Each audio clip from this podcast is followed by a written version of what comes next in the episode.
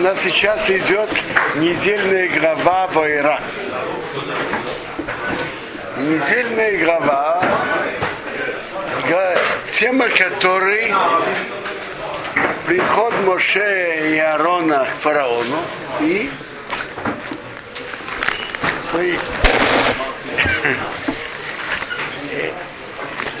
если можно так сказать, как Бог показывал свое величие и показал чудеса. То есть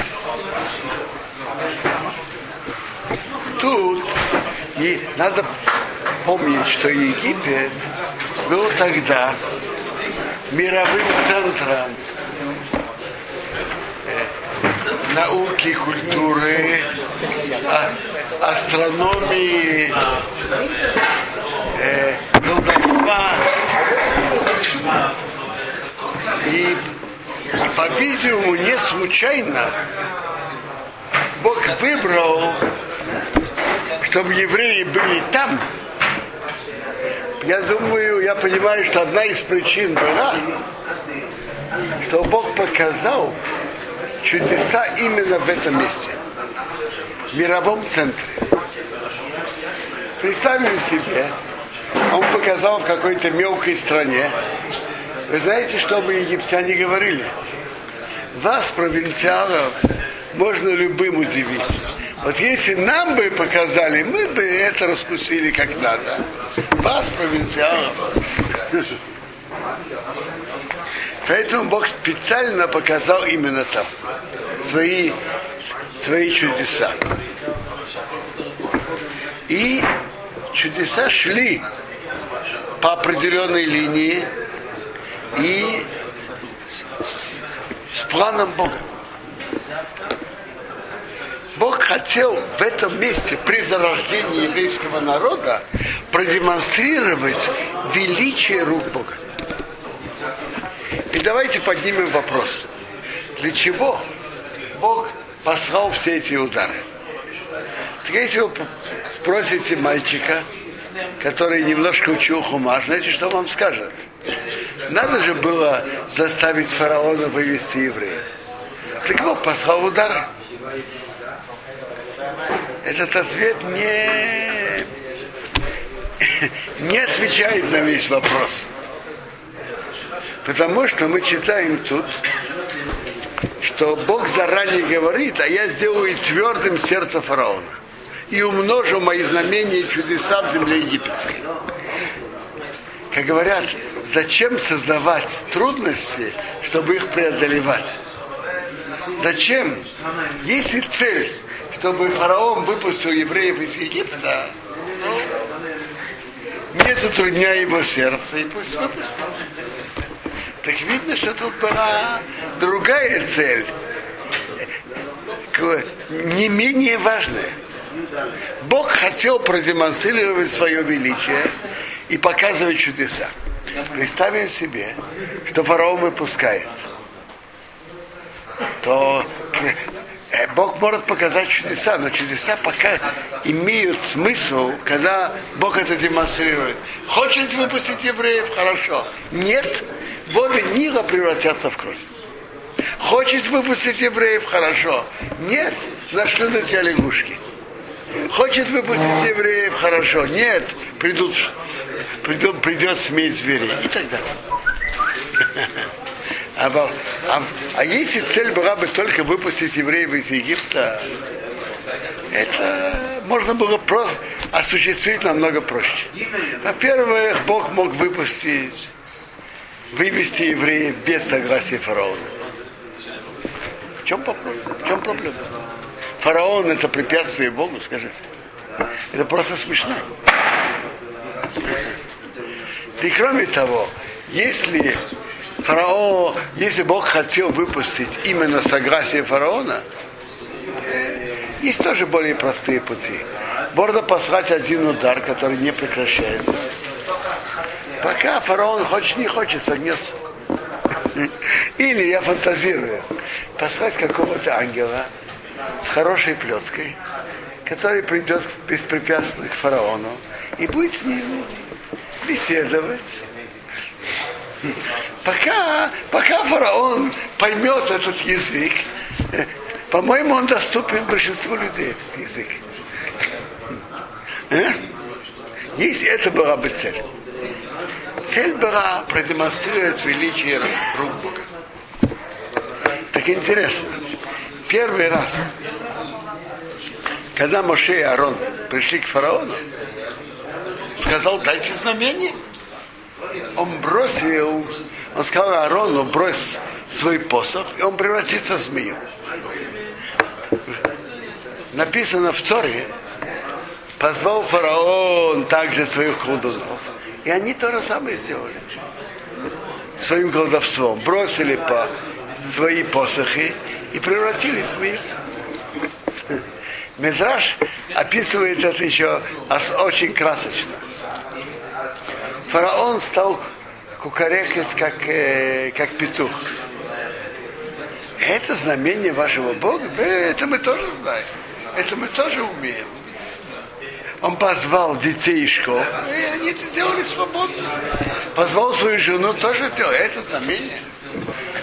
Там приводится еще, что два наиболее видные колдуны, Йохни и Мамры, обратились к Моше. Говорит, что говорит? Вы приносите солому там, где ее предостаточно, как на теперешнем языке. Вы привозите шпроты в Ригу. У нас, у нас и свои, тут своих колдунов предостаточно. Знаете, что им Маше ответил? Там, где есть этот овощ, стоит его привозить. То есть там понимают цену его. Умеют его по, по-настоящему оценить. То есть, если бы, я, я вам уже сказал, если бы эти чудеса сделали в каком-то другом провинциональном месте, то египтяне бы сказали, а, э, это, вас можно любым удивить, а мы бы, мы бы уже раскусили это. А Бог специально это сделал в мировом центре Египта. Ну, первый удар по, по колдунам был, они бросили такие свои посохи и превратили в змей. Но посох Аарона проглотил их посохи. Медраж говорит, что не змея, э, что не змея проглотила посохи. Змея проглатывает посохи, это обычное явление.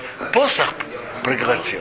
И кроме того, посох их остался таким же тонким, как был, и все узнали его. После всего, что он проглотил. Мизраж даже говорит, что парой содрогнулся. Говорит, а что было бы, если бы Моше сказал, чтобы посох Аарона проглотил фараона с его троном вместе? Что бы тогда произошло? очень не, не, неприятная ситуация, а? Он содрогнулся.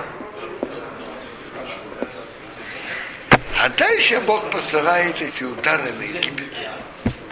И эти удары, главная их цель была показать, как есть Бог в мире, который рук, хозяин над миром. Это Бог хотел показать это всему миру, Египту, и в первую очередь еврейскому народу, которые за годы, которые они там жили, переняли и взгляды, их подход. Они там жили 210 лет. И надо не забывать, что тогда у еврейского народа еще не было Торы.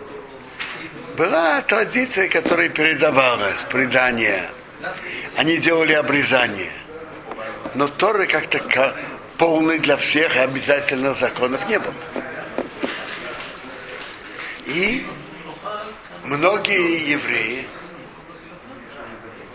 приводится, что они служили идолам в Египте. Так написано, так об этом говорит пророк Ихесков в 20 главе. Что они служили, многие евреи там служили идолам. И на, надо было их построить заново, отвести их от веры в египетский идол, привести их к вере единого Бога. И для этого нужны были эти удары. Эти удары, во-первых, они были по всему Египту. И они были по слову Моше Аарона. По слову Моше Аарона они приходили, по слову Моше Аарона они уходили. И они распространялись по всей стране. И это показывало величие рук Бога. Так интересно, тут приводит, тут были... Папа Зацал говорил, что тут были как три серии лечения. И интересно, когда мы читаем Тору, то идут три серии ударов. И перед каждой серией, каждой серией из трех ударов, и перед каждой серией говорится, что Бог этим показывает. Перед первым ударом, перед кровью написано Безей стейдаки они Ашем. Этим будешь знать, что я Бог. Я Бог, а не кто-то другой. Вот я ударяю палкой, которая вам ну, я ударяю по Нилу, и он превратится в кровь. Представьте себе такую сцену. Моше и Аарон, фараон и вельможи, так написано, фараон и его рабы приходят к нему, и в их присутствии Аарон ударяет по нему, и все воды немедленно превращаются в кровь. А рыба, а рыба, которая в Ниле, вымирает, умирает.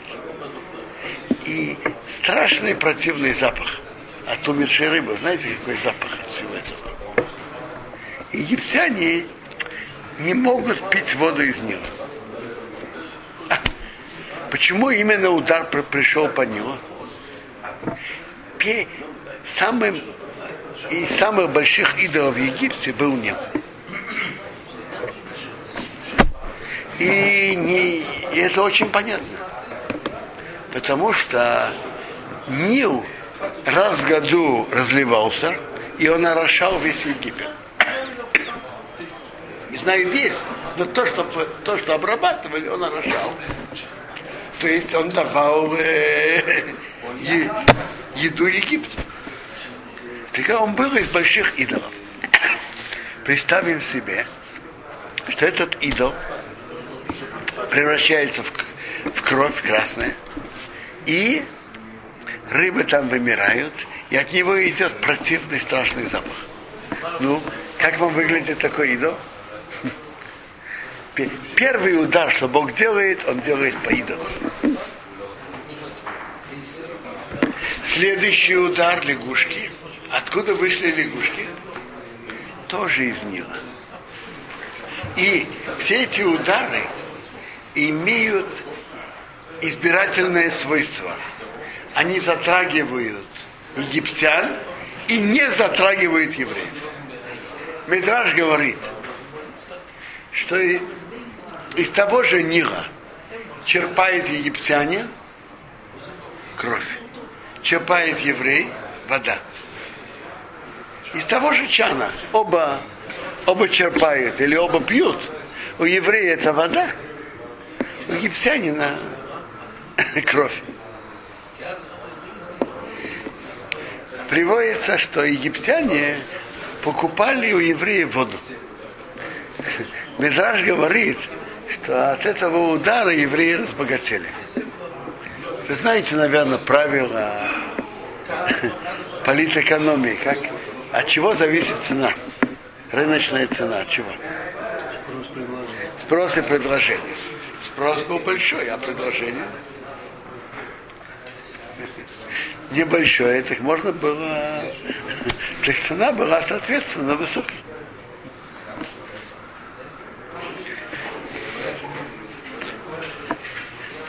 Так, э, Мидраж даже говорит, э, и интересно, это было точно по границам Египта. Мидраж говорит, что удар лягушек было сделано перемирие между Египтом и Эфиопией. Была какая, была какая-то территория, который был территориальный спор. Ну, вы слышали, конечно, спор между Арменией и Азербайджаном. Кому принадлежит Нагорный Карабах? Слышали об этом? Между Индией и Пакистаном. Кому принадлежит Кашмир? Так там был тоже спор на какой-то территории. Египтяне говорят, это наше, а эфиопцы говорят, нет, это наше. Они решили между собой идти за лягушками и по ним решить. Ведь то, что Моше и Арон говорят, выполняется. Там написано, я ударю твои границы лягушками. Твои границы, но не границы других.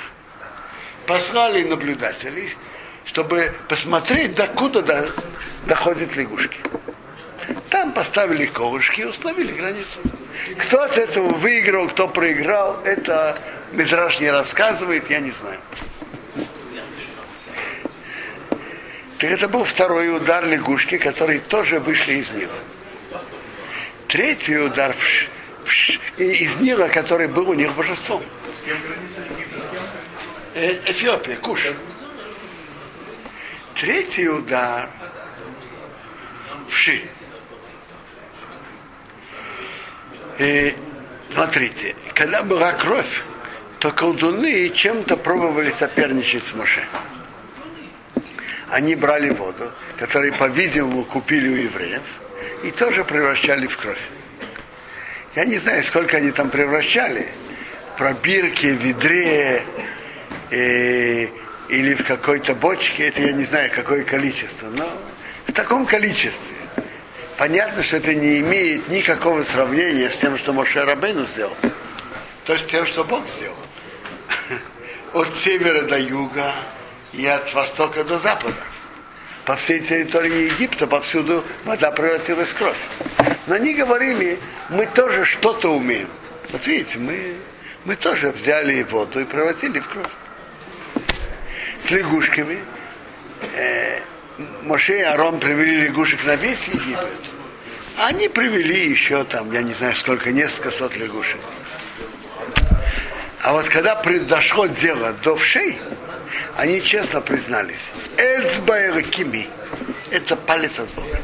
То есть они честно признались, что это палец от Бога, это не колдовство, это палец от Бога. И этим первая серия закончилась с, э, с полной удачей. Теперь есть люди, которые знают, что есть Бог, но все-таки они не дошли до того, что есть наблюдение Бога за всем, что происходит в мире. Это называется Хашгаха Пратит. Частное наблюдение Бога за каждым человеком. Кто как себя ведет в отношении Бога, относительно других людей. Кто здоров, кто болен. И так далее, и так далее. Наблюдение Бога за каждым человеком и за всем, что происходит в этом мире. На это пришли, пришла новая серия, доказать, что есть наблюдение Бога над всеми. Перед этой серией Бог говорит, перед нашествием зверей. Реман Тейда, чтобы ты знал, Киани Ашем, я Бог, Бекерево Орец, внутри земли. Я Бог внутри земли. Я наблюдаю, я руковожу всеми событиями на земле. Представьте себе, что эти звери, гуляли по городу. Как вам выглядит зоопарк? Львы, тигры, пантеры, волки, медведи, обезьяны гуляют по городу, змеи. И нападают на этого египтянина, на другого. Ни на одного еврея они не нападают. Замечено. Кроме того, вы знаете, что они умели читать объявления. Они доходили до земли Гошин, то там в основном жили евреи. Они, очевидно, видели там надпись, что написано Гошин, и они туда не входили. В земле Гошин не было зверей. Так это показывает Ашгаха протит наблюдение. Бог наблюдает за всем, что происходит можно пофантазировать, что Египет... Вы знаете, что евреи в Египте одевались в особой одежде. Приводится, что евреи вышли из Египта, говорят тому, что они сохранили свой язык, свои имена и свою одежду. И египтяне, евреи ходили в своей особой одежде. Можно пофантазировать, что они сели и подумали, что такое, почему звери на, на евреев не нападают, что особенного. А может быть, потому что звери обращают внимание, как человек одевается. Давайте оденемся под евреев. Попробовали, купили еврейскую одежду, одели. Подходит медведь, нюхает и спокойно съедает. Ты ты меня не обманешь, я же знаю, кто ты. Это называется Ашгаха Протит. Следующий удар был эпидемия на скот. Скот евреев и скот египтян пасся на тех же лугах один возле другого. И вдруг, по предупреждению, в один день весь египетский скот вымер, а из скота евреев ни один не умер. Это не то, что, что тут умерло 70%, а тут 25%. Нет. Весь египетский скот вымер, все как один, а из еврейского скота ни один не умер. Фараон пошел, проверил, и от еврейского скота никто не умер, проверил, но он укрепил свое сердце и не отпустил евреев. Это было ясное, ясно было показано, что есть наблюдение Бога. На кого, чтобы пришел удар, на кого нет. Третий удар из этой серии это были нарывы, которые пришли на египтян и не пришли на евреев. Третий удар. Интересно, что этот э, нарывы, это был шестой удар, и он, он был на всех и на колдунов, и на весь Египет. Колдуны стыдились показаться в царском дворце в таком виде, не, не эстетическом. Бедный фараон остался без психологической поддержки. Знаешь, такое психологическая поддержка? Так он был со своей группой, с колдунами, он остался бедненький, без психологической поддержки, и он уже согнулся бы, Написано тут впервые, Бог укрепил его сердце. Бог укрепил его сердце, и он остался при своем не выпускать. Впервые тут Бог укрепил его сердце, написано.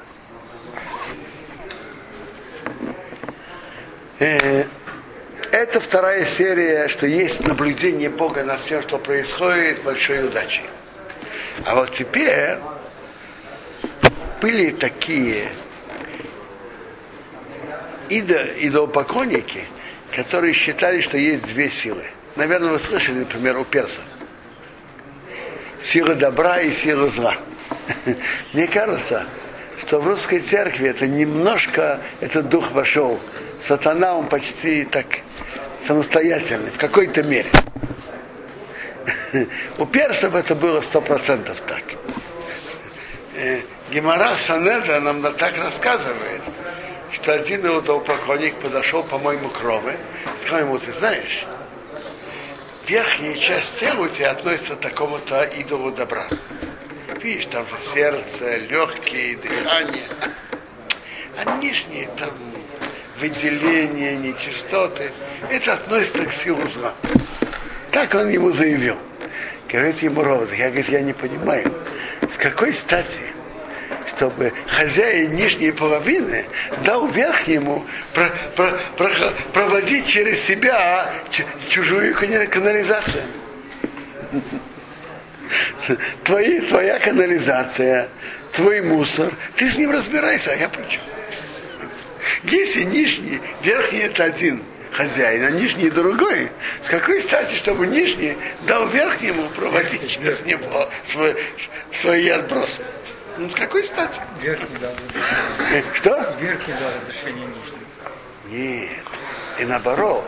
Э, Верхний проводит свои, свои отбросы и выводит через нижнего. С какой стати, чтобы нижний дал, дал ему? С какой стати, скажите? Твой, твой мусор, ты разбирайся с ним. Чтобы показать, что Бог властвует над всеми, над, над всеми частями природы, над всеми противоположностями, над огнем и водой, над всеми. Это была третья серия. Чтобы люди не думали, что есть Бог, но есть еще какая-то сила. А вы знаете, что такое слуга двух, двух господ, слышали? Он старается угодить и вашим, и нашим. Когда человек знает, что кроме Бога никого нет, так он служит Богу и только Богу. Это была третья серия. И там перед этим написано, перед, когда Бог говорит про град. Реман Тейда, чтобы ты знал, кеэнкамонни бахуарец. Нет подобного мне на всей земле. Нет. Подобного Богу нету на всей земле. Нет. Так в граде был град и был огонь. Огонь и вода это две противоположности.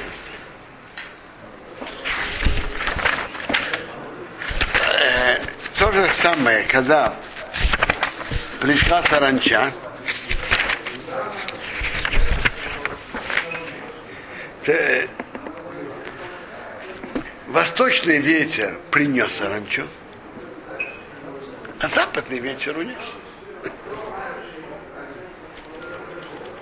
То есть, тут Бог показал, что и Восток, и Запад под одним управлением, под управлением Бога. Следующий удар была тьма, которую Бог навел на Египет. Интересно, это был, э, была, это не было просто, что не было света. Это была особая тьма. Это был как густой туман.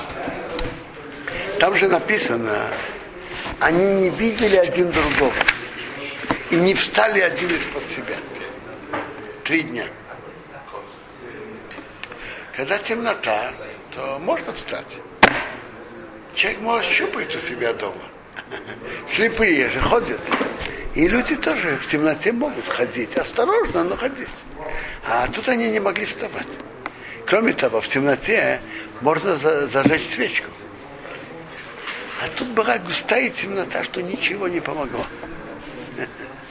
И Бенезер в своем комментарии говорит, что говорит, он, был, он был во многих путешествиях. Говорит, были места, что говорит, я видел такой большой туман, что даже зажгешь свечку, свечку ничего не поможет. Так, так смотрите, у египтян была темнота, а у евреев цвет. Бог хозяин над цветом и над тьмой. Хозяин над цветом. Бог владыка над всеми противоположностями. Есть один хозяин над миром. Когда человек знает, что Бог единственный владыка мира, и нет никого в мире, кроме него, это совсем другое, другой подход, другое ощущение человека. Так эти, эти три серии закончились с удачей. А вот последний удар, удар на первенцев, это была кульминация, чтобы заставить фараона согнуться и выпустить. И не просто согнуться, это называется согнуться с позором. Он же сказал, он же сказал Моше последний раз, не смей видеть меня. В день, что ты увидишь меня, ты умрешь. А потом, когда первенцы погибли, он встал в середине ночи, искал дома своих рабов, будил, и потом и спрашивал, а где Моше и Арон? И упрашивал их выйти. Ну скажите, это унижение для, для, для владыки государства. Большое унижение. А И чем больше он выступил против Моше и выгнал его с позором, тем унижение было больше. Последнее это была кульминация, что он разрешил евреям выйти, не только разрешил, прашивал евреев выйти. И это то, что Бог хотел показать. Величие, величие Бога, что Бог руководит всем миром без никаких ограничений.